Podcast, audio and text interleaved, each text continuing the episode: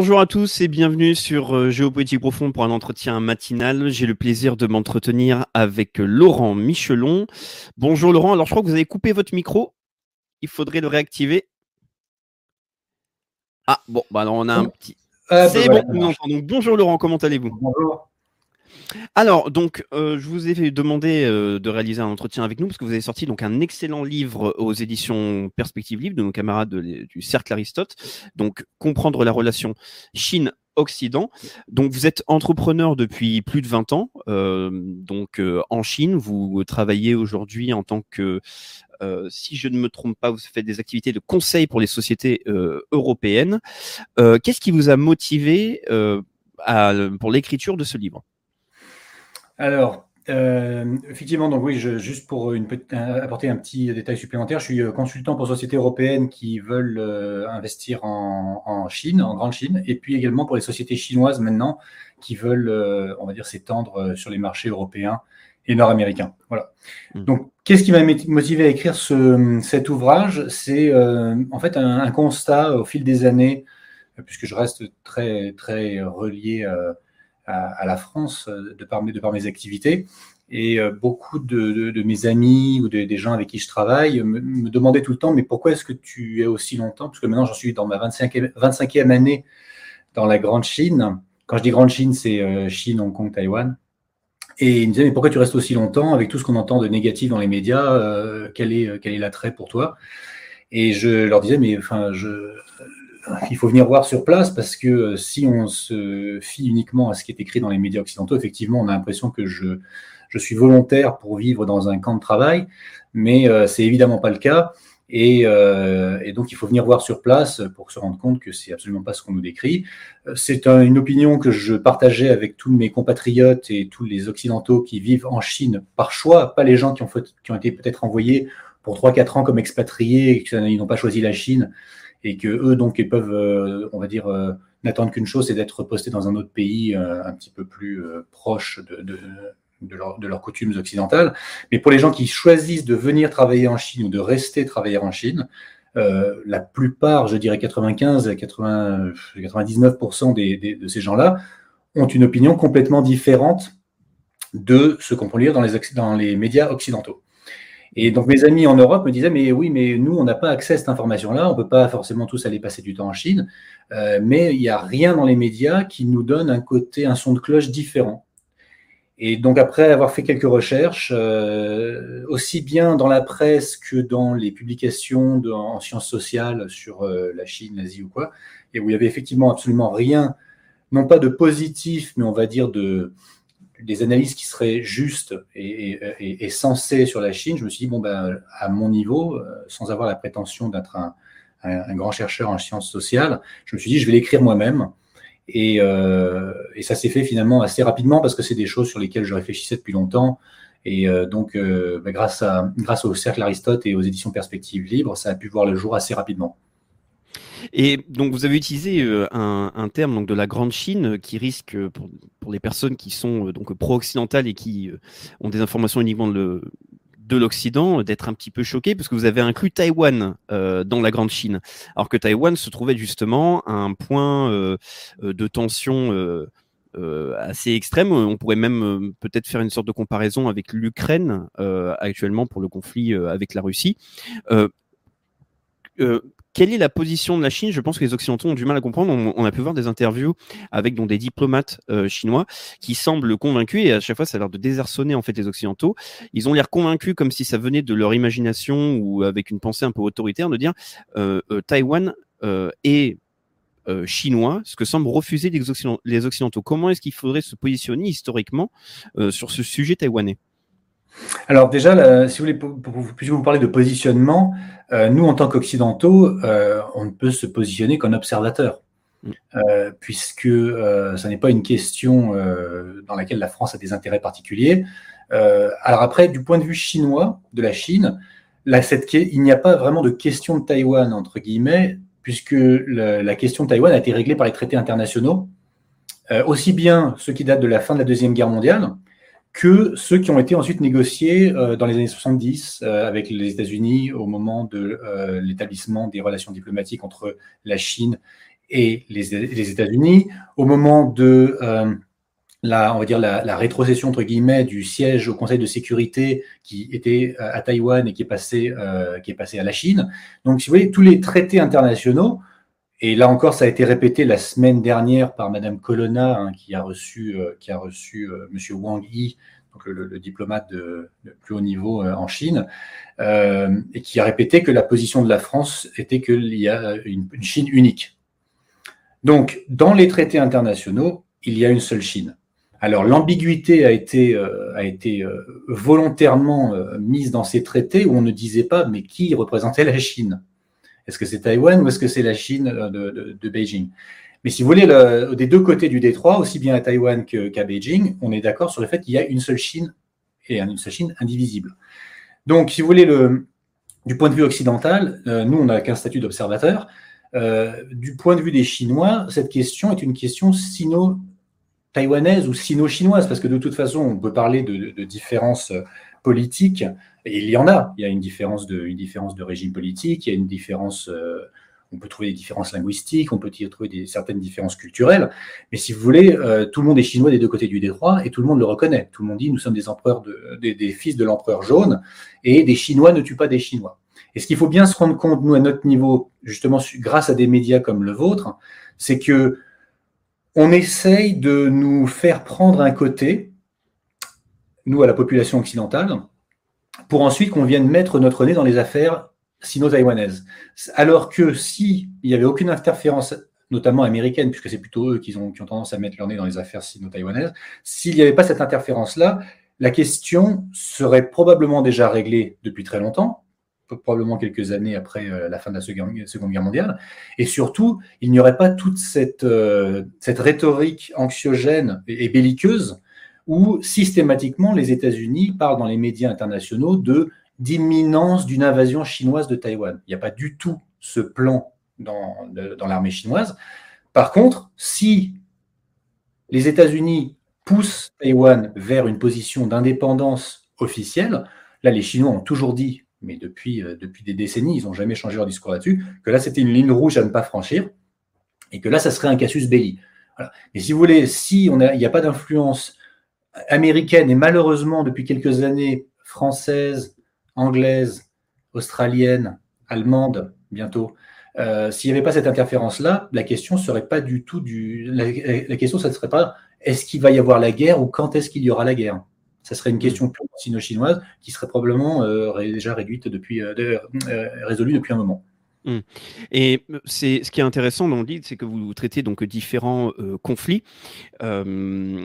où on se rend compte qu'il y aurait une possibilité, normalement, s'il n'y avait pas donc des interventions occidentales en termes d'information pour une résolution du problème, ou en tout cas, il y a des problèmes qui sont déjà résolus. Vous traitez de manière très intéressante donc l'affaire, par exemple, du Tibet, le Tibet dont on n'entend plus trop parler, mais qui a été un, gros sujet pendant longtemps, avec surtout en fait un, matraquage donc médiatique, mais même hollywoodien, hein, avec énormément de, de, films, avec une pression culturelle pour nous nous positionner pour le Tibet contre la Chine, et aussi avec donc le, le sujet des Ouïghours. Et je pense que c'est un sujet qu'il faudra un petit peu aborder parce que donc là vous allez totalement contre l'avis de d'un immense géopolitologue euh, préféré des Français qui est Thomas Sy et euh, de toute la clique euh, de célébrités qui s'étaient donc mobilisées de manière absolument incroyable. On parle de génocide de Ouïghours, personne n'en avait entendu parler. On parle de massacres, de camps, et dans votre livre vous donnez des données qui sont absolument fascinantes, rien que par exemple pour contrer l'argument du génocide. Est-ce que vous pouvez parler un petit peu plus des Ouïghours, s'il vous plaît? Alors les Ouïghours, euh, effectivement, c'est un peu le, c'est le relais. Ils ont pris le relais des Tibétains, euh, puisqu'effectivement le Tibet, euh, on n'en parle plus et on n'en parle plus pour une raison qui est simple, c'est que bah, il n'y a pas de génocide culturel au Tibet. Et mieux que ça, c'est la région, une des trois régions en Chine qui a le plus fort taux de croissance économique par tête depuis 5 ou 6 ans déjà. Donc, euh, les Chinois, en fait, ont repris contrôle de cette région qui était, depuis les années 50, euh, de par la perméabilité de la frontière avec l'Inde et, d'autres pays, euh, il y avait des armes, des entraînements, des, choses comme ça qui étaient, qui étaient faites pour déstabiliser la région.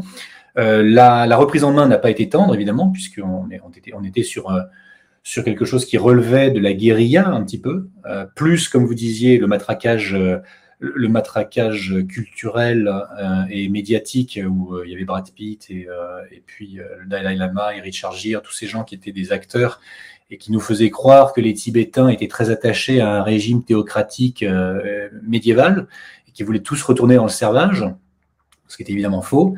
Donc, cette question a été, a été, on va dire, réglée. Euh, maintenant, ce sont les Ouïghours qui ont repris le, qui ont repris le flambeau, bien malgré eux d'ailleurs, parce qu'il ne faut pas parler des Ouïghours euh, encore là en généralisant. Il s'agit d'une minorité au sein de la minorité ouïghour. Euh, on essaie de nous faire croire que la Chine est un pays donc islamophobe, pour justement, puisque on est encore dans, le, dans la rhétorique occidentale sur l'islamophobie, comme quoi c'est pas bien, donc les Chinois sont islamophobes. Et le problème pour, les gens qui, euh, qui attissent euh, ce, genre de discours, c'est que les Ouïghours ne sont pas le plus grand groupe musulman en Chine. Il y a dix minorités musulmanes en Chine.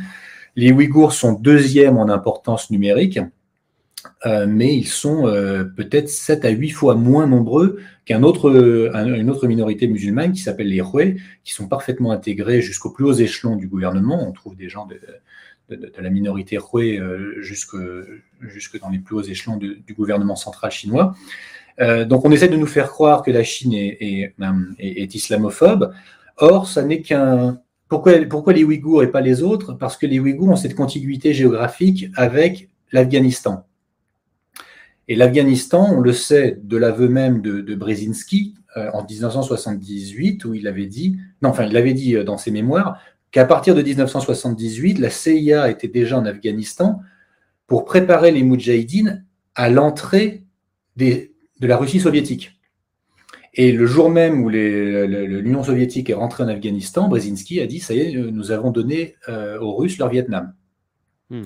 Et donc, de par cette, euh, cette guerre qui a, duré, qui a duré 10 ans d'entraînement de Moudjahidines contre les Russes, bah, il y avait toute, cette, euh, on va dire, toute cette population euh, armé, entraîné et euh, qui a été, euh, on va dire, converti à, l'islam radical, qui ensuite, de par la porosité de la frontière avec la Chine à l'époque, parce que c'est des régions qui sont très montagneuses, qui étaient peu surveillées par la Chine à l'époque, ben, il a commencé à avoir, à partir de 1988, bizarrement, la création du front, d'un front pour l'indépendantisme du, Turkestan, du Turkestan de l'Est. Il s'appelle comme ça.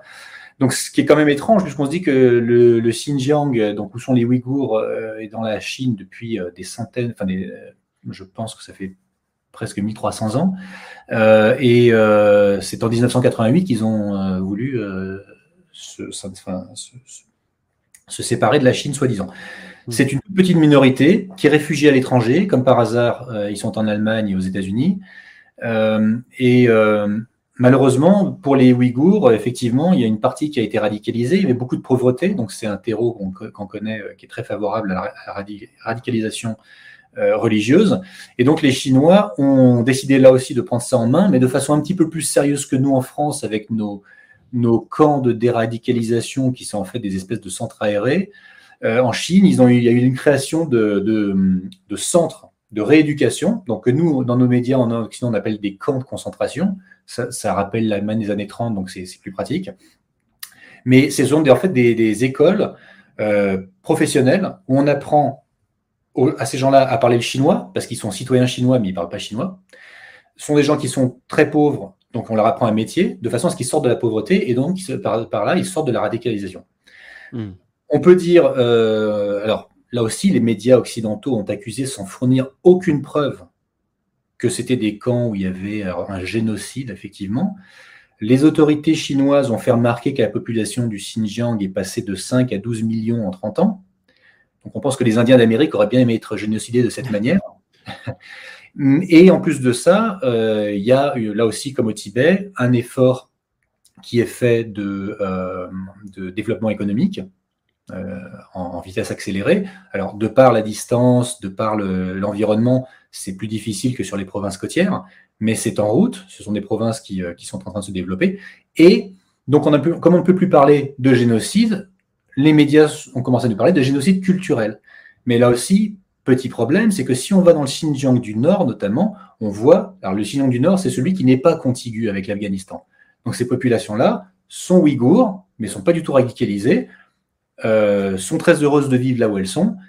Par contre, au, Xinjiang du Sud, qui a cette contiguïté avec l'Afghanistan, avec on sent effectivement une certaine, une certaine tension au sein de la population, parce que bah, c'est des gens qui ont été convertis à quelque chose, et puis là, tout d'un coup, bah, on leur siffle la, fin de la récréation, on leur dit, maintenant, on ne peut plus avoir d'islam radicalisé, les mosquées euh, on, va mettre, euh, on va mettre des caméras pour écouter les prêches, parce qu'il y a certaines choses que la constitution chinoise ne permet pas dans un, lieu de culte, quel qu'il soit.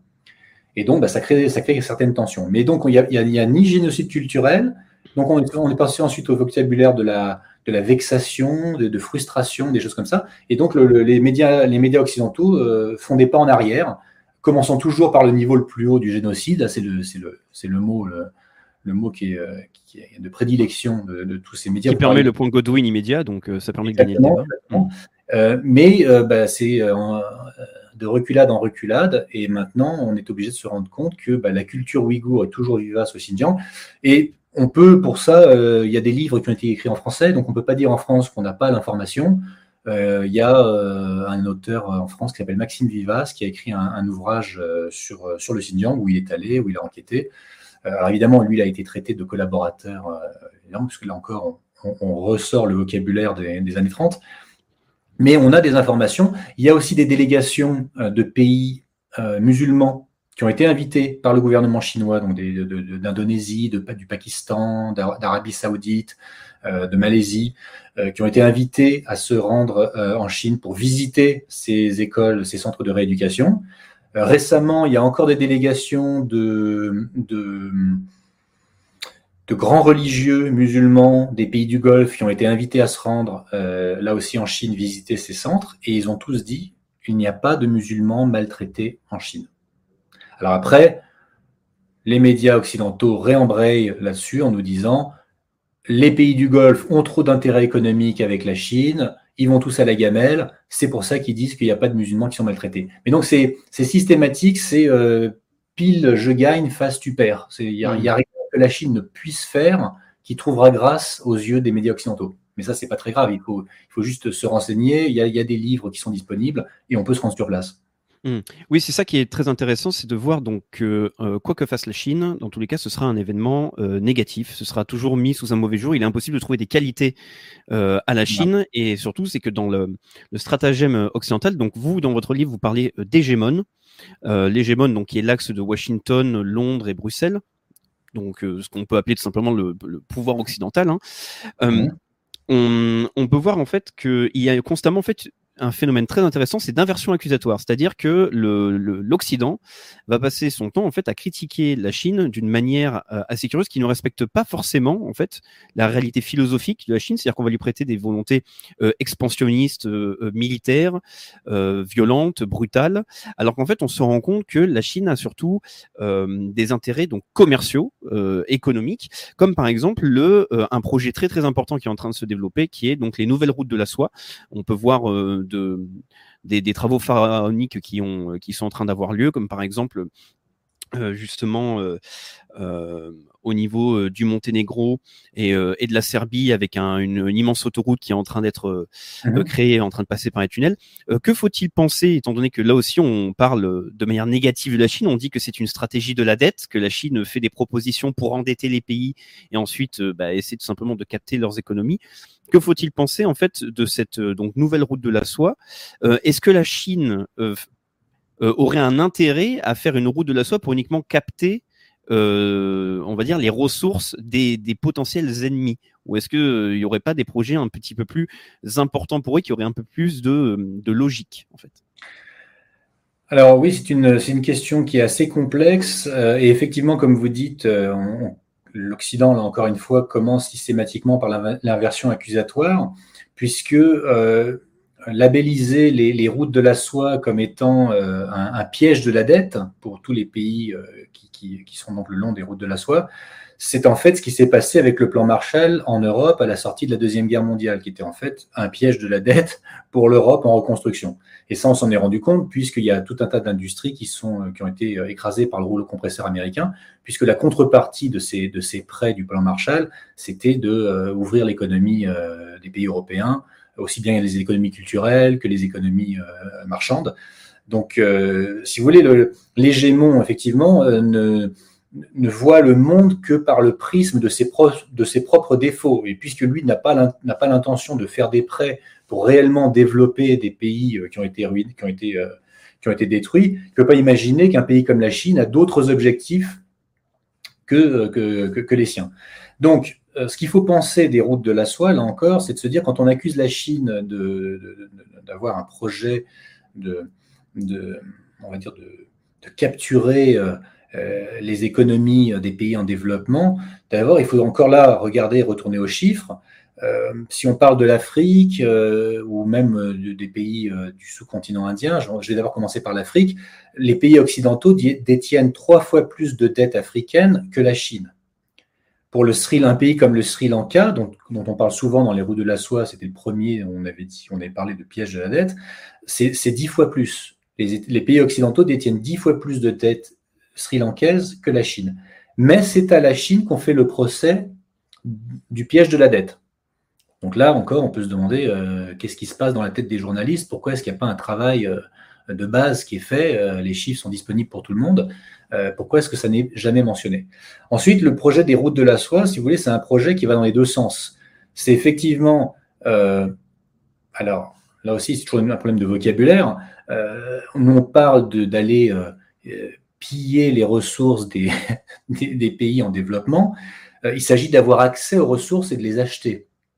Ce qui est un, petit peu différent quand même de ce, que la, de ce que la France et de certains pays, autres pays euh, occidentaux se sont permis d'aller faire pendant leur euh, triste épisode de colonisation. Là, la Chine ne colonise personne, la Chine va faire des échanges. elle propose d'acheter, de développer des infrastructures dans certains pays en échange d'un accès, mais pas, un accès gratuit, mais d'un accès euh, à des ressources, euh, des ressources minières, à des matières premières. Donc ça, c'est la première chose. C'est d'abord, et puis savoir que la Chine a besoin de tous ces, de tous ces matériaux, puisque tout l'Occident a délocalisé ses usines en Chine. Donc on ne peut pas ensuite faire le procès à la Chine d'avoir besoin de ressources, de, matières premières pour construire les gadgets qu'on lui a demandé de construire à notre place. Une première chose. Mais ensuite, la Chine, donc les routes de la soie, c'est un projet qui va dans l'autre sens aussi, et qui, euh, donc d'abord, un, donne accès à l'investissement, puisqu'il y a, des, euh, il y a des, euh, une banque, banque de développement asiatique. Non, enfin oui, la, banque qui a été créée pour le projet des, des, des routes de la soie, qui est, qui est, un projet justement différent de la Banque de développement asiatique, qui est un projet, qui est un projet occidental. Donc il y a un accès au financement et également des débouchés pour les produits chinois. Hmm. Ce qui est logique, puisque euh, si on, produit quelque chose, on, a envie de le vendre. Donc c'est un projet qui va dans les deux sens, euh, de raccordement finalement de euh, la Chine à l'économie monde. Et là encore, on lui fait un procès, alors que la, la, priorité des États occidentaux dans les années 2000, si on se souvient bien, c'était de faire rentrer quasiment de force la Chine dans l'OMC. Donc c'est la même chose. Mais il y en a un, faire rentrer la Chine dans l'OMC bah, c'était un projet en fait où on se disait la faire rentrer dans l'OMC, ça va, la faire rentrer dans le schéma de démocratie libérale. Et d'ailleurs, tous les présidents américains l'ont dit. Clinton, Bush ont tous dit faire rentrer la Chine dans l'économie monde, c'est la forcer à se démocratiser, à devenir, à devenir une démocratie occidentale comme, comme, la, mm. comme, comme, les États-Unis. En disant, ils ont, ils ont dit texto, c'est ça encore si on peut le trouver dans les journaux, euh, il n'y a pas un seul pays qui a réussi à trouver un moyen de faire rentrer euh, l'économie occidentale en laissant les idées occidentales à la porte. Hmm. Donc c'était le projet.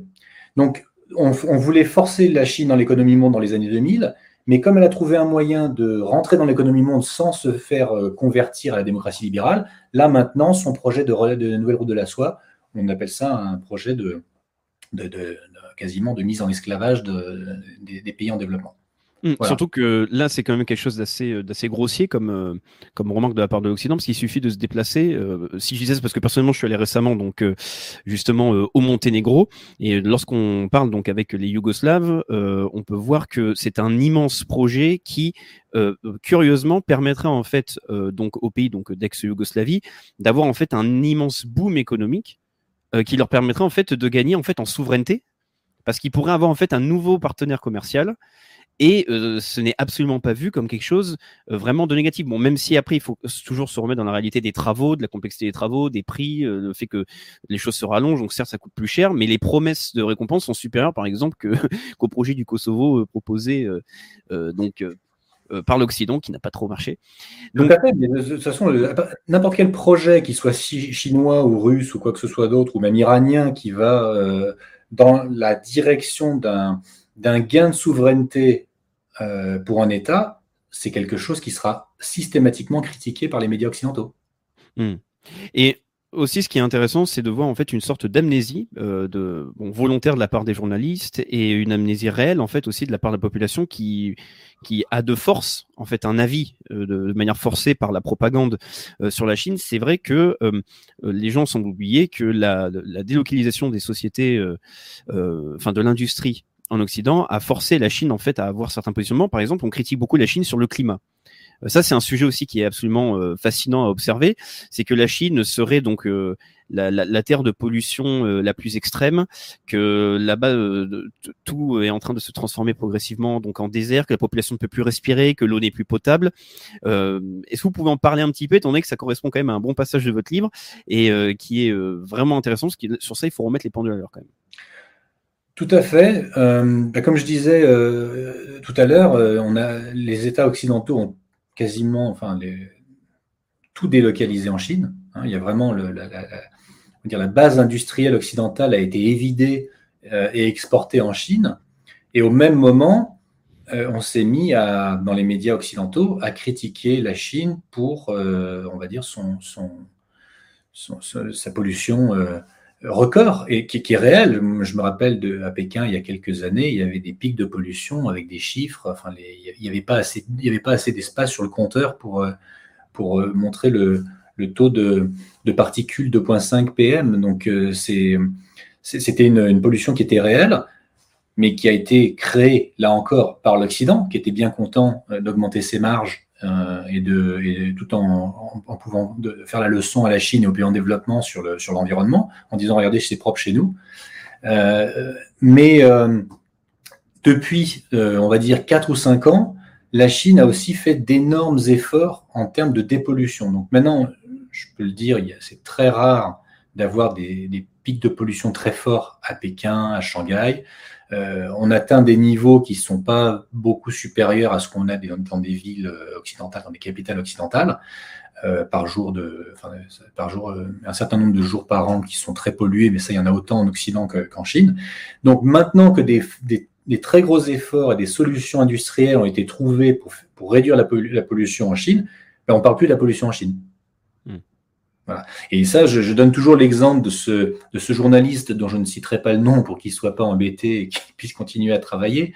Mais euh, déjà, il y a une, une quinzaine d'années, euh, il, il, était correspondant pour un grand média occidental et il s'insurgeait du fait que tous ces reportages euh, qui étaient, on va dire, factuels, sans être pro-Chine, mais qui étaient factuels, étaient systématisés par sa, par sa rédaction et au bout d'un moment, sa rédaction a fini par dire Mais euh, on dirait que tu n'as pas compris pourquoi tu as été envoyé en Chine.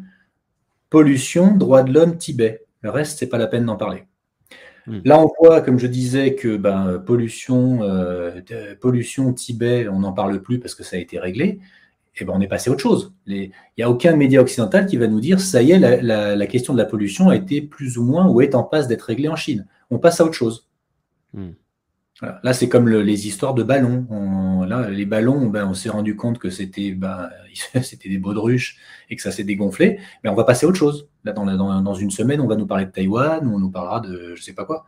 Mais quand, les mythes et les, les histoires sont débunkés au sujet de la Chine, les médias occidentaux passent à autre chose. Jamais il y aura un mea culpa ou une réexplication ou même une tentative de, de réécrire l'histoire pour la rendre plus plausible. C'est mis sous le boisseau et on passe à autre chose. Hmm. Alors, il y a, il y a certaines situations où euh, peut-être que la, la réalité euh, euh, est peut-être pas si éloignée, même si elle reste toujours extrême du côté occidental. C'est-à-dire que là, c'est un point intéressant, encore une fois, dans, dans votre livre, qui fait que ça peut euh, surprendre, à mon avis, les lecteurs, c'est lorsque vous parlez euh, de la liberté euh, individuelle et de la sécurité collective. Vous dites que la Chine a trouvé justement un équilibre sur ça. Et donc là, je pense que tout le monde euh, en Occident aurait envie de répondre que c'est absolument faux parce que toutes les images viennent immédiatement.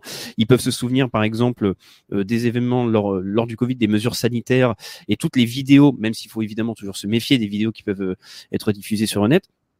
Par exemple, c'était si je me trompe pas, c'était à Shanghai où la population hurlait de faim.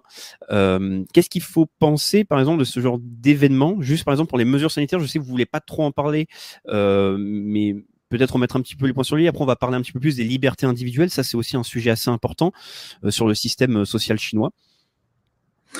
Alors sur le oui, effectivement, le, Covid, euh, aussi bien sur la Chine que sur, sur l'Occident, c'est un sujet que j'évite parce qu'on a on n'a pas encore vraiment commencé à gratter pour voir ce qui s'est passé, qui, qui, est responsable. Donc, mm.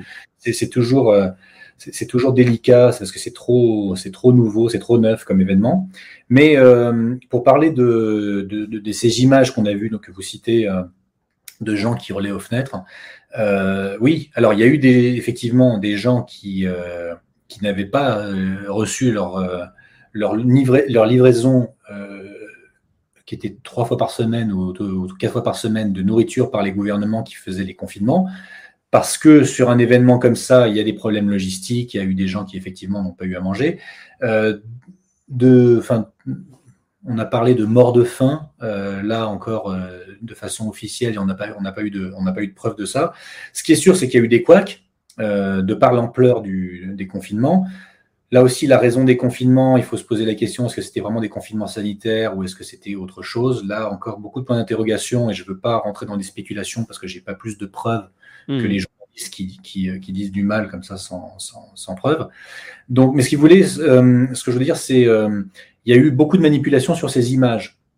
Il y a eu un, un vrai ras-le-bol de la population chinoise sur ces confinements à répétition, qui étaient parfois beaucoup plus longs qu'en Occident aussi.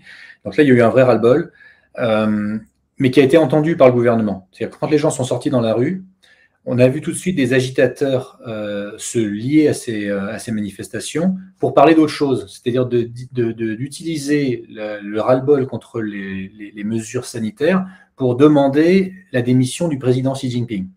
Et ça, c'est quelque chose que c'est aberrant en Chine.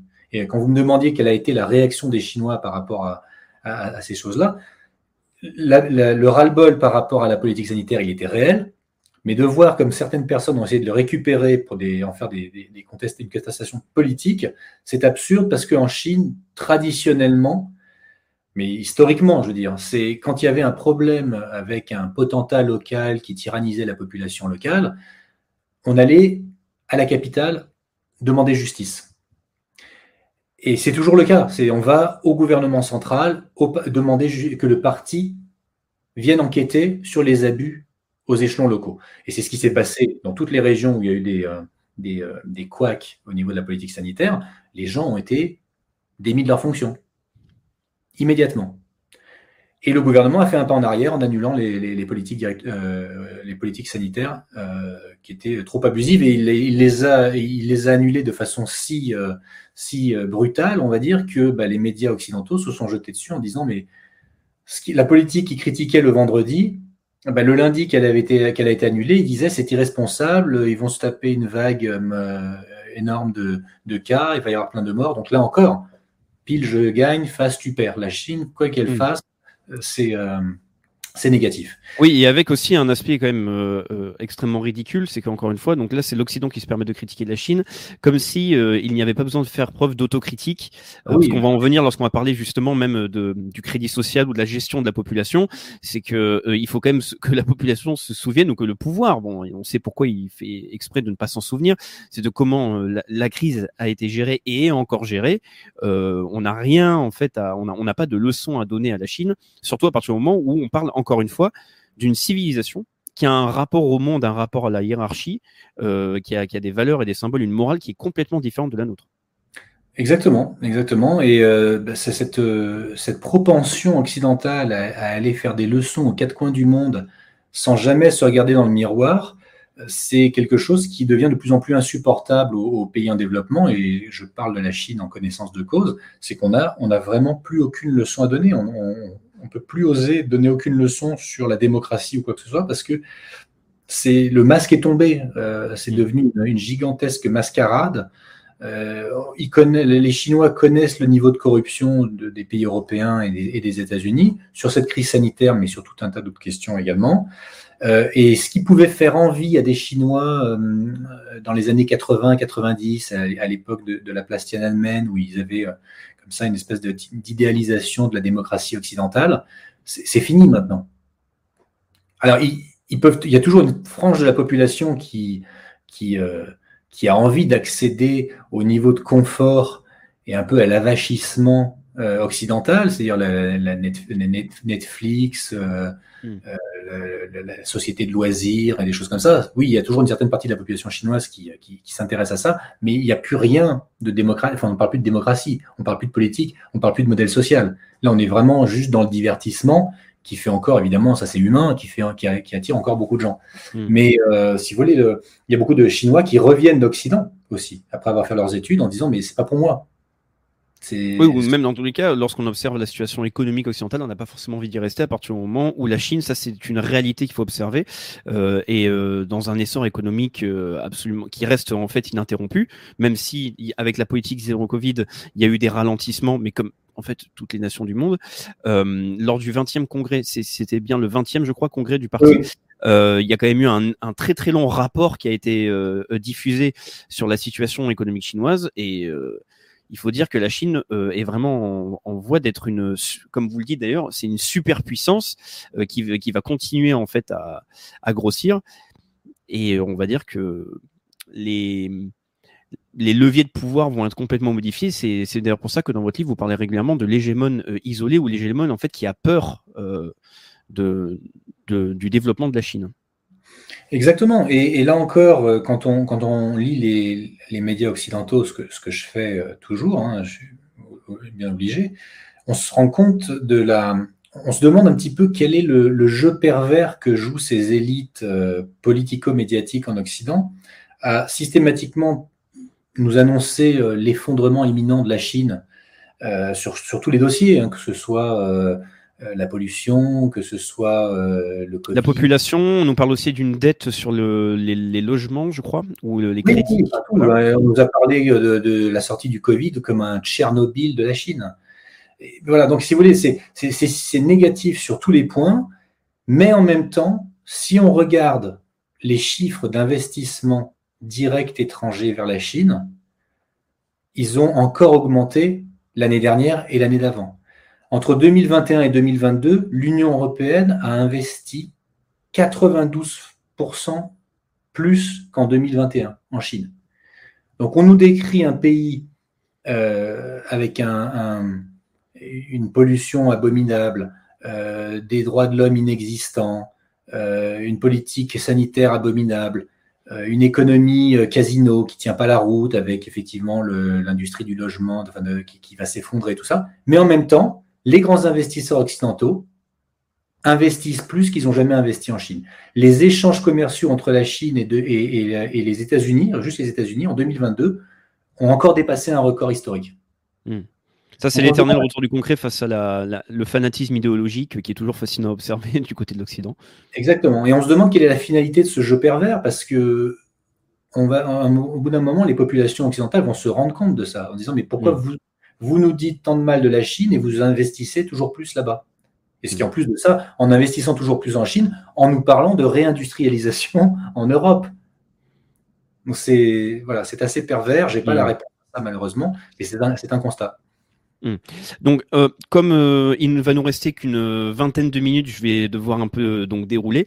Euh, j'aimerais revenir sur le point que j'ai cité tout à l'heure, c'est-à-dire donc l'affaire du crédit social de la liberté individuelle. Alors ça, c'est parce que c'est quand même le grand sujet. Euh, ce qui, encore une fois, c'est ce qui est fascinant avec euh, l'Occident, c'est la capacité de déni pour des problèmes qu'il peut y avoir en interne. C'est-à-dire que vous allez voir plein de documentaires pour parler du fait qu'apparemment en Chine maintenant, on est euh, pisté absolument de partout, que on ne peut pas commander sur une borne, si la caméra nous détecte, elle voit qu'on a une infraction. C'est-à-dire que lorsqu'on marche dans la rue, on a des caméras qui euh, prennent euh, notre visage dans la rue. Donc on dit que uniquement la Chine fait ça, mais on ne cite jamais le fait que par exemple ce sont les sociétés israéliennes qui fournissent tous les équipements euh, en Occident. Bon ça faut pas en parler peut-être parce qu'après on, risque de devenir suicidaire. Mais quelle est la réalité donc de ce crédit social et surtout comment est-ce qu'il est interprété par la population chinoise? Parce que sur un prisme si on utilise le prisme occidental, c'est-à-dire des libertés individuelles, des droits de l'homme, de la démocratie, Convention de Genève, etc., l'idée du crédit social est une hérésie pour la liberté. Mais comment est-ce qu'elle est, euh, interprétée par la Chine et quelle est la réalité concrète au quotidien pour les Chinois avec ce système? Alors la réalité concrète du, système de crédit social, c'est qu'il concerne les gens qui ont des choses à se reprocher. C'est euh, les gens dont on nous a parlé dans les médias, euh, qui ne pouvaient pas acheter un billet de train, qui un billet d'avion, ou qui ne pouvaient pas inscrire leurs enfants dans une école privée ou des choses comme ça.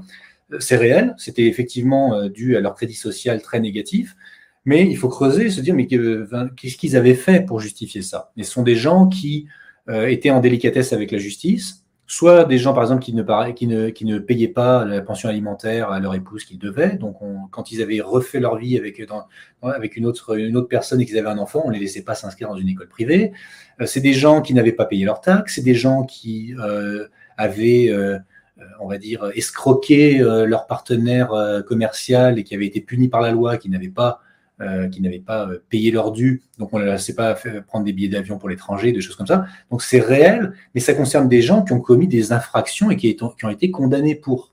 C'est pas des gens qu'on a, euh, attrapés comme ça au coin de la rue en train de traverser au feu rouge et à qui on a interdit à leurs enfants de s'inscrire à l'école. Donc là encore, toujours, il y a une, exagération du système. Il y a effectivement énormément de caméras en Chine, mais je commence à voir la même chose dans les rues de Paris, dans les rues de Nice. Il y a des caméras partout. Ce qu'il faut savoir, c'est qu'il y a énormément de caméras en Chine qui ne sont pas connectées. Donc on les met là, euh, un peu c'est pour la, peur du flic, entre guillemets. Euh, et euh, si vous voulez, le crédit social, il n'y a personne qui a, eu à en souffrir si c'est quelqu'un qui n'a pas commis d'infraction majeure. Donc c'est pas c'est pas une infraction au code de la route qui va vous donner un crédit social négatif. C'est pas une infraction c'est pas le fait de parler négativement de Xi Jinping dans un repas, euh, dans un restaurant. Non plus, non plus. Il faut, savoir que les gens, euh, euh, enfin, on essaie toujours de nous décrire la Chine comme si c'était la Chine de la révolution culturelle. C'est plus du tout le cas. Les gens sont très respectueux de leur président, mais ça, il y a, toutes, les, toutes les raisons dont je parle dans, dans, dans, mon ouvrage. Pourquoi il y a, une vraie différence entre l'Occident et la Chine C'est que c'est le, le processus de sélection des élites qui est très différent, ce qui fait que les Chinois ne comprennent pas, par exemple, que cet, cet irrespect des, Français euh, envers, euh, envers Emmanuel Macron. Hmm. Euh, des épisodes de jet d'œuf ou de, ou de gifles ou des choses comme ça, ils ne comprennent pas parce qu'ils se disent mais c'est quelqu'un qui a été sélectionné par le peuple. Mais ils ne comprennent pas toutes les différences, enfin ils commencent maintenant à, comprendre les différences du processus de sélection démocratique. Et si vous voulez, donc, euh, il y a un vrai respect pour le, pour le souverain, pour le président, pour le chef, mais ça se retrouve aussi dans les entreprises, pour le supérieur hiérarchique, dans la famille, pour les aînés. Donc, ce sont, ce, sont des valeurs ben, qui ont été progressivement, euh, là aussi, évidées de la culture occidentale. On, avait ces valeurs-là. On les retrouve encore un petit peu dans certains pays d'Europe du Sud, où a il y, a un, respect de la hiérarchie qui est un petit peu plus prononcé que chez nous. Mais euh, voilà, ce que je veux dire, c'est que y a le crédit social. Moi, je connais pas le mien, par exemple. Euh, j'ai jamais eu de problème pour me déplacer. Euh, j'ai dû traverser au feu rouge sans faire attention une fois ou deux, et ça m'a pas. Ça m'a pas causé de problème. Alors, je me permets de prendre justement parce que je savais que ça allait provoquer des réactions euh, très intéressantes parce que c'est un peu comme un piège. Euh, des personnes qui disent le gentil gouvernement euh, euh, totalitaire communiste chinois, c'est super la Chine un modèle de démocratie depuis 80 ans. Alors ça, c'est génial comme réaction parce que euh, qu'en est-il de la France et qu'en est-il de l'Occident? C'est-à-dire que certes, on n'a pas un crédit social en France où on a des idéogrammes comme on a en Chine qui permettent voilà, d'avoir un langage différent, etc. Mais on est dans un pays et dans un continent, dans un dans une puissance politique où il y a une censure intégrale, où il y a une domination économique totale, où il y a une destruction progressive de toutes les libertés. Souvenez-vous même là juste des, euh, des soignants suspendus, euh, de montrer euh, l'idéologie LGBT qui empêche de plus en plus en fait de revendiquer le fait d'être hétérosexuel ou d'être juste genré binaire. Là, encore une fois, c'est un piège dans lequel il faut pas tomber à vouloir peut-être trop s'extasier ou comment dire tomber, être trop en colère et perdre du temps et de l'énergie à vouloir critiquer un système dans lequel on ne vit pas. Alors qu'on est dans un système qui est similaire, voire en fait pire et même plus euh, vicieux, parce que on est dans une suppression intégrale aujourd'hui euh, en, Occident en fait euh, des véritables libertés individuelles. Le mot démocratie n'a a le sens du mot, mais n'a pas du tout son application réelle. Donc il faut faire attention lorsqu'on veut essayer de critiquer la Chine. Encore une fois, l'Occident n'a pas vraiment de leçon à donner quoi. Exactement. C'est ce qui est intéressant. Euh, pardon, Raphaël, je, je, juste rebondir sur ce que vous venez de dire sur la, démocratie. C'est-à-dire que, si vous voulez, la, Chine et le gouvernement chinois est dans une position maintenant où il est en train de redéfinir ce qu'est la démocratie, en disant la démocratie, c'est pas la c'est pas la définition que vous, les Occidentaux, donnez. Mm. Chez nous, elle existe aussi, mais elle a un autre sens. Et par exemple, le, premier des droits de l'homme en Chine, ça a été ça a été euh, ça a été établi euh, déjà il y, a, il y a plusieurs décennies, c'est le le, droit à la subsistance et au développement, la dignité humaine, de pouvoir manger à sa faim, de pouvoir d'avoir droit de, de, pouvoir mettre ses enfants dans des écoles. Ça, c'est le premier euh, droit, euh, le, premier droit de l'homme en Chine. Et ils disent par contre, vous en Occident, vous avez ce droit euh, à l'élection qui était agité un peu comme un hochet aux populations en disant, vous voyez, vous, vous pouvez choisir votre votre, votre souverain ou votre, votre leader, mais euh, votre, en fait, votre euh, liberté, c'est le dixième de seconde pendant lequel euh, vous glissez le, le, bulletin dans l'urne, mais après, après ça, pendant 4 à 5 ans, vous êtes complètement ignoré. Mm. Vous n'avez plus le droit, vous n'avez même, même, plus le droit de contester. les, les, Chinois disent, nous, cette démocratie-là, on n'en veut pas, c'est pas ça qui nous intéresse.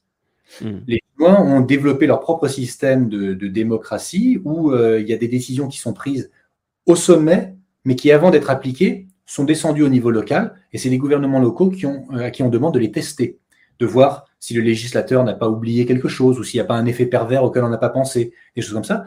Et le, le feedback remonte jusqu'aux plus hauts échelons, et il y a eu beau, énormément d'exemples de lois qui ont été changées suite au, euh, au retour de la base. Hmm. Euh, donc c'est beaucoup plus pragmatique. là aussi, le, le le gouvernement, enfin le, parti ne dit pas je suis le peuple. Hein, euh, pas comme en Occident, on, nous dit mais euh, vous avez voté, donc je suis la représentation, enfin je suis l'incarnation du peuple. Non, Mélenchon disait la loi c'est moi. Non, la République c'est moi. Ah bah, lui est très, est très, très, proche, euh, très proche de la Chine. Mais non, si vous voulez, en, Chine, les, le, fait de, de voter n'est pas un n'est plus une preuve de, liberté. Et ça, les Chinois l'ont compris. Hmm. Ils n'envient plus du tout ce système occidental parce qu'ils ont vu ce qui se passait, que euh, globalement, on, fait danser, comme disait Xi Jinping, on fait danser et chanter la population pendant les, campagnes électorales. Et puis dès qu'elles ont, passé, ont placé leur bulletin, elles sont oubliées et ignorées jusqu'aux prochaines élections. Donc hmm. ça, ça fait plus rêver. Euh, les Chinois ont leur propre modèle qu'ils ont appelé la, la comment il s'appelle ça, la, prospérité commune. Euh, d'abord, il fallait sortir de la pauvreté, ce qu'ils ont fait. Hein. en 2021, ça a été acté que la Chine a, sorti 700 millions de Chinois de la pauvreté, pauvreté extrême. Il n'y a plus de pauvreté extrême en Chine. Et ils ont dit maintenant, la prochaine étape, c'est d'amener tous ces gens-là au niveau d'une classe moyenne, mais modérément prospère. à mmh. encore, on ne regarde pas vers l'Occident. Le consumérisme euh, euh, de, à la façon dont, c'est fait en Occident, c'est pas ça qu'on veut, c'est pas tenable d'un point de vue environnemental, c'est pas désirable d'un point de vue social. Donc il y a vraiment un autre modèle de civilisation qui est en train d'être de, déroulé en Chine, qui n'est pas, agité non plus comme un modèle pour l'Occident. Hmm. Justement, ça c'est un point très intéressant euh, qui, qui, que l'on n'utilise pas ou que l'on n'intègre pas assez dans l'analyse pour la Chine, c'est, vous l'expliquez bien dans votre livre, c'est l'importance de la de l'apprentissage et de la pratique d'une certaine philosophie bien précise. C'est-à-dire que les personnalités politiques ont une formation euh, philosophique euh, bien précise, une formation philosophique évidemment adaptée à la civilisation chinoise, et on parle euh, de voie médiane. Donc ça, c'est très très important de comprendre encore une fois la différence de pensée civilisationnelle qui est complètement euh, différente. Est-ce que vous pouvez, vu qu'il va nous rester donc une dizaine de minutes, euh, parler un petit peu de cette voie médiane et en fait de la de la vision de la Chine, de comment est-ce que la Chine voit le monde, voit son rapport à l'expansion, à la prospérité et surtout en fait à la, euh, à la collectivité? La voie médiane, si vous voulez, euh, aussi bien euh, au niveau de la politique intérieure que de la politique étrangère, c'est vraiment la, voie de la, de la tempérance. De toujours essayer de trouver une solution, une voie médiane, une solution qui sera éloignée à, à équidistance des extrêmes, donc, on, le voit dans la politique étrangère chinoise, la Chine a, horreur des, soit d'être poussée, soit de pousser les autres dans, vers une, vers une, à choisir en fait un peu ce que font les, Américains en disant mais vous êtes soit avec nous, soit vous êtes contre nous. Donc c'est vraiment deux positions extrêmes. la, Chine va toujours essayer de trouver un juste milieu euh, qui euh, va permettre en fait à toutes les opinions de se, de se respecter et de trouver un terrain d'entente. Et c'est là la grosse différence qu'il y a entre, euh, je dirais, les Chinois et les Occidentaux, c'est que les Chinois, ben, comme tout le monde, ils ont des opinions qui sont très différentes, mais ils vont chercher les points communs sur lesquels on va discuter en premier. Et là encore, en politique étrangère, euh, avec l'Inde, la Chine va pas aller parler de ces bouts de montagne euh, à 4000 mètres d'altitude où il y a un vrai contentieux territorial ils vont pas appuyer dessus en disant on parlera, on parlera de rien d'autre tant que ça ne sera pas réglé. Au contraire, ils vont aller chercher les sujets qui ne fâchent pas et sur lesquels on peut continuer à se développer en commun. Et tout en repoussant à plus tard euh, le sujet de contentieux. Sachant qu'une fois qu'on a développé tous les champs où on peut collaborer, on n'a plus de raison de se battre sur le dernier dossier contentieux qui finalement, à l'échelle de la, collaboration entre les deux pays, est minuscule. Et c'est ce que je disais sur Taïwan, c'est que si on laisse faire les Chinois entre eux, comme des deux côtés sont des gens de culture chinoise, ils ont tous cette tradition de la tempérance et de ne pas aller au conflit. Et il y aurait un vrai désir des deux côtés de développer l'économie, le culturel, les échanges de personnes de façon telle que ensuite le sujet de la souveraineté pourrait trouver des aménagements peut-être encore bien supérieurs à ce qui a été fait à Hong Kong. À Hong Kong, c'est un pays de système. On pourrait penser à quelque chose de beaucoup plus, euh, de beaucoup plus large encore, de beaucoup plus souple pour Taïwan. Là, c'est moi qui le dis. Bah, hein, est-ce que vous pouvez expliquer rapidement la situation particulière de Hong Kong? Parce que je pense que beaucoup de personnes pensent que c'est simplement une ville de la Chine. Euh, ils vont se dire Hong Kong, c'est une ville de la Chine. Donc, euh, Alors, c'est une ville de la Chine, ça c'est sûr. Maintenant, c'est encore plus clair que jamais. mais depuis 97, depuis 1997, ça aurait dû être clair pour tout le monde, hein, puisqu'il y a eu une rétrocession à la Chine, donc ça veut dire ce que ça veut dire. Effectivement, il y a encore là, du coup, enfin, du fait de la présence anglaise pendant 150 ans, il y a eu une espèce de, de, on va dire, de flou euh, artistique qui a été créé justement pour faire croire que c'était certes revenu à la Chine, mais c'était pas chinois. Euh, et il y a une partie de la population euh, hongkongaise qui, par les médias, par, le, par tout ce qui est cinéma et télévision, a été, euh, et aussi par des manœuvres assez insidieuses de, l'administration britannique, notamment la création d'un passeport BNO, British National Overseas, qui a donné, en fait, qui ne donne droit à absolument rien en Angleterre, pas le droit de travailler, euh, pas le droit de mettre ses enfants à l'école ni quoi que ce soit, mais ça donne l'impression à ceux qui ont eu ce faux passeport, en fait, ce passeport en carton, euh, d'être différents du reste de la population hongkongaise. Et c'est ce que j'appelle en fait ce, ce, processus de schismogénèse mmh. qui a été créé à Hong Kong depuis 1997 pour... Et qui est une technique récurrente de l'Occident dans, différents États, enfin dans, partout où est-ce qu'ils décident d'imposer la démocratie. Quoi. Absolument. C'est-à-dire en fait créer un groupe dissident au sein d'un groupe qui au départ n'avait pas de pas de, dissension qui nécessite ou qui justifie une séparation physique et ou territoriale. Voilà. Mmh. Et donc c'est ce qui a été fait donc euh, par euh, l'administration britannique, qui a été continué à être fait même pendant les événements, les émeutes des, de 2019 et 2020, où le consulat euh, américain et le consulat britannique étaient du côté des émeutiers à leur donner des conseils et éventuellement leur promettre des passeports et des choses comme ça euh, euh, au cas où ça tourne mal. Donc euh, voilà, pour Hong Kong, c'est-à-dire c'est oui, c'est une ville chinoise, mais alors il faut bien, et là encore, il ne faut pas faire des procès d'intention à la Chine, il faut bien se rendre compte que la Chine tient énormément à ce que Hong Kong garde un statut particulier. Il n'y a, aucune, il y a aucun intérêt, si on y pense, c'est logique, il n'y a aucun intérêt à ce que la Chine transforme Hong Kong en une autre ville chinoise. Il y a suffisamment de villes chinoises normales euh, en Chine, il n'y a pas besoin d'avoir une de plus. C'est Hong Kong, c'est d'abord un, une poule aux œufs d'or, mm. c'est une fenêtre vers l'Occident, enfin vers le reste du monde dans les deux sens, d'un point de vue, d'un point de vue financier. c'est un pôle de négociation euh, extrêmement important. Et, et, les Chinois eux-mêmes disent, sans Hong Kong, il n'y aurait pas la Chine d'aujourd'hui. Mm.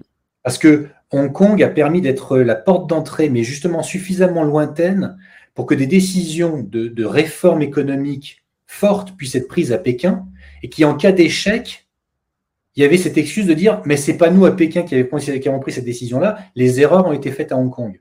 Donc c'était un sas qui était très précieux pour le gouvernement chinois pendant toutes ces années de réforme. Hmm. Et ça, ça continue d'être le cas. C'est qu'on peut, c'est un laboratoire en fait Hong Kong où on peut faire des choses avec l'Occident. Et si ça ne marche pas, ça ne met, pas, pas en danger les leaders à Pékin. Donc c'est très mmh. important de savoir ça, c'est que contrairement à ce que nous disent encore les, médias occidentaux, il n'y a pas de volonté de transformer, ou encore on a, on a entendu parler de génocide de la culture cantonaise à Hong Kong. Euh, Hong Kong, c'est 7 millions de personnes qui parlent cantonais. Dans la province du Guangdong, juste derrière, c'est 100 millions de personnes qui parlent cantonais. Il n'y a pas plus vivace comme culture euh, traditionnelle en, Chine que la culture cantonaise. Donc on ne comprend pas comment est-ce que la Chine pourrait vouloir génocider la culture cantonaise à Hong Kong, mais avec 100 millions de cantonais juste derrière. Là encore, on est dans le, dans, le, dans le n'importe quoi. Hmm. Donc on est dans le n'importe quoi et on est surtout dans un, encore plus dans un flou quant à l'avenir, étant donné l'évolution de la Chine et on va dire euh, le, phénomène d'entropie progressive qui est en Occident. Donc là, on va malheureusement arriver déjà à la conclusion. Euh, c'est très compliqué de, traiter tous les sujets. Euh, donc, ma dernière question, ce serait en fait plus sur des, les projections, parce que vous faites des, projections, vous posez des questions sur l'avenir à la fin de votre livre dans vos conclusions.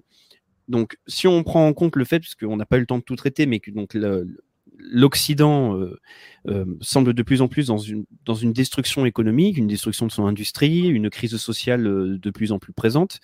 On voit que la Chine s'organise avec les BRICS. on voit qu'il y a une forte puissance économique, mais aussi en fait une modernisation de son économie. C'est-à-dire qu'ils sont en train de modifier profondément leur industrie. on, on, a vu aussi des informations très importantes tourner récemment euh, autour du euh, pétro-yuan et même euh, de l'utilisation de l'or pour le yuan. Donc c'est une volonté de la Chine en fait de continuer à avoir en fait une, une souveraineté intégrale et de, de dépendre le moins possible du dollar. Encore un petit détail avant que je vous pose la question. vous parlez aussi de la France qui avait, sous Chirac et jusqu'à Sarkozy, une certaine relation positive avec la Chine que la Chine n'a pas oubliée. selon vous, que risque-t-il de se passer donc dans les prochaines années, entre la Chine et l'Occident, et comment pourrait se positionner la France avec la Chine, vu les relations qu'elles ont pu avoir euh, à travers l'histoire? Bon, ben, on, va, prendre un, bon 10 minutes pour y répondre, parce que ça, vaut le coup, c'est une, question très intéressante qui vaut le coup, mais qui vaut le coup d'être développée. Euh, d'abord, euh, il, faut, il faut regarder, là encore, retour au texte et au discours des dirigeants chinois. Il y a un principe qui a été développé euh, par euh, le prédécesseur de Xi Jinping, un principe qui s'appelle la communauté de destin pour l'humanité. Ça, c'est un, c'est un, concept de, en fait, c'est un, cap que souhaite donner la Chine à, sa politique extérieure. Euh, parce que, là encore, dans les médias occidentaux, la croissance chinoise a toujours été présentée de façon, d'un, la façon d'un danger, un, un nouveau péril jaune. Et la Chine veut, a vraiment, euh, euh, elle lutte en permanence contre le procès d'intention qui lui est fait que sa puissance économique va la pousser finalement dans la même direction que les États-Unis à la sortie de la Deuxième Guerre mondiale, à en fait à devenir un nouvel hégémon, c'est-à-dire avoir des ambitions impériales, avoir des ambitions de contrôle, éventuellement de revanche par rapport à son histoire.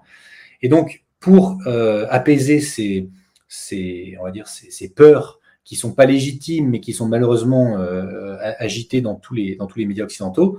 Euh, il y a ce concept euh, qui a été qui a été présenté par par Hu Jintao, mais, qui ensuite a été développé par par Xi Jinping, de, de, en fait, de communauté de destin pour l'humanité. Et ça, qu'est-ce que c'est? C'est en fait, c'est de dire la, la croissance de la Chine n'est pas possible sans la prospérité du reste du monde. Donc ça, ça explique, c'est un, c'est un espèce de support en fait intellectuel à, la politique des, nouvelles routes de la soie, mais pas seulement, c'est aussi euh, une vraie diplomatie. Et c'est là, c'est un, j'ai écrit un article récemment dans un dans un média collègue à, vous, euh, où je, parlais en fait de la différence entre l'Occident et la Chine, encore une fois, mais là aussi la Russie, où la Chine et la Russie ont encore des vraies diplomaties, des vrais diplomates. C'est-à-dire des gens, qu'est-ce que c'est qu'un diplomate à la base? C'est quelqu'un qui, négocie. Or, on se rend compte qu'en Occident, on n'est plus du tout dans la, négociation, mais on est dans la coercition. C'est le fameux George Bush qui nous disait vous êtes avec nous contre nous. C'est la coercition financière, c'est la, coercition militaire, c'est la coercition qui est telle que la France, qui est un pays, je, le rappelle, qui depuis Charles de Gaulle a d'excellentes relations diplomatiques avec la Chine parce qu'on était les premiers premier pays occidental à établir des relations diplomatiques avec la Chine, et ça, ça n'a pas été oublié des Chinois. Mais l'année dernière, nous avons été forcés, la France, le gouvernement français, a été forcé d'envoyer des frégates en mer de Chine du Sud pour participer à des manœuvres militaires avec le Japon, avec les États-Unis, avec l'Australie. On n'a absolument rien à faire là-dedans. C'est forcément quelque chose qui, qui euh, vient d'un ben, la France s'est fait tordre le bras là-dessus. L'Allemagne est sur le même chemin. Elle va participer à des, à des, manœuvres euh, maritimes en mer de Chine du Sud. Donc, si vous voulez, la, Chine euh, et la Russie, on le voit avec euh, Lavrov sur, sur, tout le dossier ukrainien, ce sont des vrais diplomates. Ce sont des gens qui ne répondent pas à la provocation. Ce sont des gens qui sont dans l'apaisement systématique. ce sont des gens qui, même quand on voit très bien que la France n'est plus une puissance diplomatique comme elle l'était il y a encore 20 ans, on va dire. On mhm. se rappelle le dernier discours de, Dominique de Villepin euh, à l'ONU, euh, on va dire le, le dernier, grand moment français, euh, voilà, diplomatique français. Mhm. Mais de, la, Chine a compris que la France n'est plus qu'une puissance secondaire qui, répond aux injonctions de, de l'hégémon, mais quand même, il y a une volonté de, un, pas faire perdre la face au peuple français. Donc, on continue à négocier sur des dossiers mineurs, par exemple euh, un standard industriel, une, convention internationale sur l'environnement, euh, une collaboration industrielle spécifique ou des choses comme ça. Mais c'est très bien que pour toutes les grandes questions euh, de politique internationale, ça se passe à Bruxelles ou ça se passe à Washington, en fait, parce que Washington et Bruxelles, c'est bonnet blanc, bonnet blanc et blanc bonnet. Hmm. Mais voilà, donc si vous voulez, la, Chine a cette tentative d'apaisement, de négocier, elle se donne, elle se donne, elle, ne ferme aucune porte même si les portes se ferment d'elles-mêmes, et franchement, il y a une incompréhension, du peuple chinois par rapport euh, à, la, politique euh, étrangère française contre la Chine, mais même euh, par rapport au peuple français. Quand on se rappelle, lors de la, du défilé de la flamme olympique en 2008 à Paris, quand la flamme est passée à Paris, comment les, athlètes chinois ont été attaqués par des, des nervis de Reporters sans frontières. Mm. Et ça, c'est quelque chose qui avait vraiment choqué les Chinois visuellement, parce qu'ils se disaient, mais on pensait que la France était un pays ami. Que ça se, passe dans, ça se passerait aux États-Unis, ça nous, ça, nous ça nous choquerait pas, on s'y attend, mais que ça se passe en France, c'est complètement, euh, complètement ahurissant. Donc, mm. on, a une bonne, on, a, une bonne relation, on, l'a plus depuis Sarkozy, mais euh, on a encore ce capital sympathie. Euh, et ce que je veux dire, c'est, ça ce sera, et ce sera ma conclusion, c'est quelles que soient les questions euh, que notre gouvernement euh, doit traiter avec la Chine, moi, mon souhait le plus, le plus fort, c'est qu'on se pose la question, est-ce que c'est bon pour la France? Et si il y a une négociation quelconque ou il y a une demande quelconque qui est faite par les États-Unis ou nos alliés de l'OTAN, enfin alliés, en le mettant entre guillemets, euh, vis-à-vis de la Chine, on devrait toujours se poser la question est-ce que c'est bon pour la France? Et si on ne peut pas répondre par la positive, par l'affirmative, on ne devrait pas le faire. Mais je n'ai pas d'illusion sur le fait que nous sommes bien englués dans l'OTAN et dans le camp occidental mais s'il y a une réflexion à faire, je dirais, du peuple français, c'est demander à vos élus de se positionner clairement sur des questions euh, civilisationnelles comme ça. Mmh. Pourquoi on va au conflit avec la Chine? Pourquoi est-ce qu'on accepte que euh, les trois derniers gouvernements détruisent une relation qui était excellente depuis, depuis Louis XIV. Eh ben, c'est une excellente conclusion, Laurent Michelon. Merci beaucoup. Donc, je le rappelle, votre livre euh, Comprendre la relation Chine-Occident euh, aux, éditions Perspective Livre qu'on peut avoir sur le site directement du Cercle Aristote. Très important, lisez-le. Euh, on n'a pas pu traiter tous les sujets. C'est un sujet fondamental qu'il faut comprendre euh, à cause de la propagande occidentale qu'il y a. Donc malheureusement, cet entretien aura, à cause de vous, Laurent, réveillé un monstre. Euh, le Jean Robin va se réveiller, je pense, très en colère, car il est convaincu que la France est contrôlée par le pouvoir communiste chinois. Donc ça pourrait amener potentiellement d'ailleurs un débat très intéressant. Mais voilà, donc encore une fois, merci. Euh, merci à tous de nous avoir regardés. Pensez à mettre un pouce, à partager la vidéo et surtout à lire les livres des auteurs que l'on invite. C'est important pour soutenir leur travail. Je vous souhaite à tous une excellente journée. Laurent Michelon, merci encore et à très bientôt. Merci Raphaël, bonne journée.